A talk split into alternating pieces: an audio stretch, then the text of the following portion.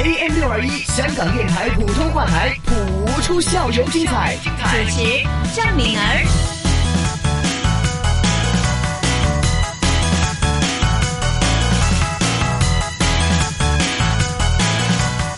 继续回来补出校园精彩，我是敏儿啊。这个时候呢，又要介绍几位特别嘉宾出场了。上个星期呢，如果大家有印象的话呢，知道我们呢一连七个星期呢，都会有他们。他们是谁呢？没错，就是来自不同学校的同学们为我们演绎非常有创意的广播剧。而这星期轮到的是这所学校民生书院小学的同学们，把时间交给他们。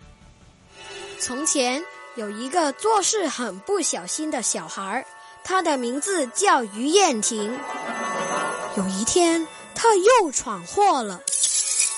哎呀，我打破了爸爸的古希腊花瓶，我定会被他骂的。怎么办呢？正当他在想办法之际，有一个紫色的大漩涡把他给吸进去了。就在这个时候。来者何人？嗯，我从未见过你，真大胆，竟敢入侵花瓶世界！来人，抓住他！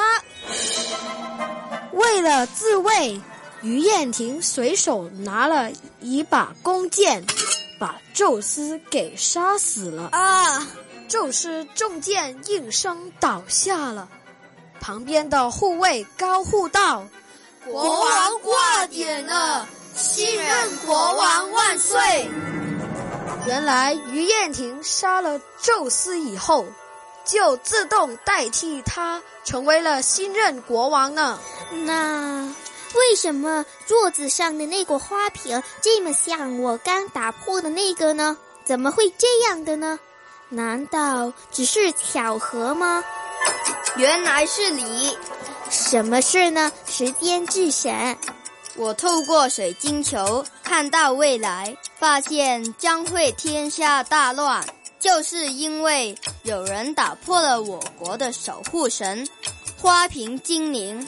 原来那个把花瓶世界弄得天昏地暗的人就是你。不行，我不可以眼睁睁的看着这世界被毁。空间之神，马上把他送回家。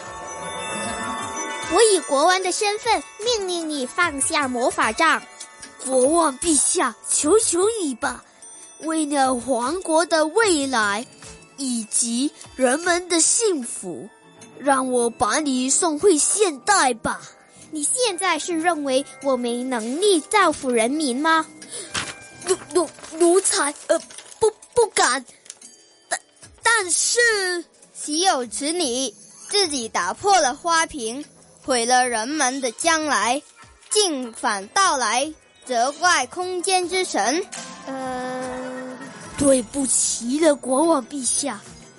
天灵灵，地灵灵，把你送回二零一八年吧。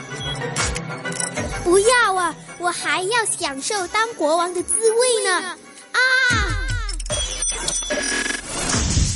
回到家后。于燕婷按着众神的吩咐，把花瓶放回原位。在以后的日子中，她没有再碰到那个花瓶，因为她清清楚楚的知道花瓶王国的命运在他手中，亦明白到如果再打破花瓶，就不能再复原多一次。